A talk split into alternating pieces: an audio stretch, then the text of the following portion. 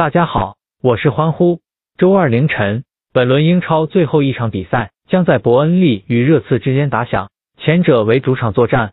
伯恩利开季表现一塌糊涂，球队毫无争胜本钱。本轮追捧热刺凯旋而归，方为上上之策。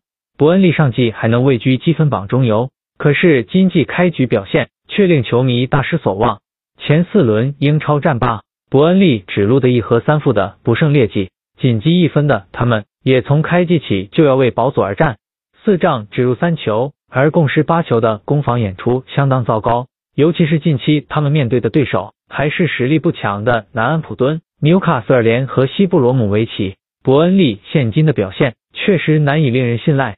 在上赛季的头号射手克里斯经济状态一般的情况下，队中的其他球员并未挺身而出。值得一提的是，在伯恩利最近六次主场出击的英超比赛中，有五场的全场入球总数在两球或以下。另外，伯恩利近四仗各项赛事仅能攻破对手城门一次。热刺今季的战绩和场上的表现起伏较大，一点也不像穆里尼奥的风格。如欧联杯七比二大炒海法马卡。比和英超六比一血洗曼联这样的比赛，在以前的话，穆里尼奥是无论如何也打不出来的。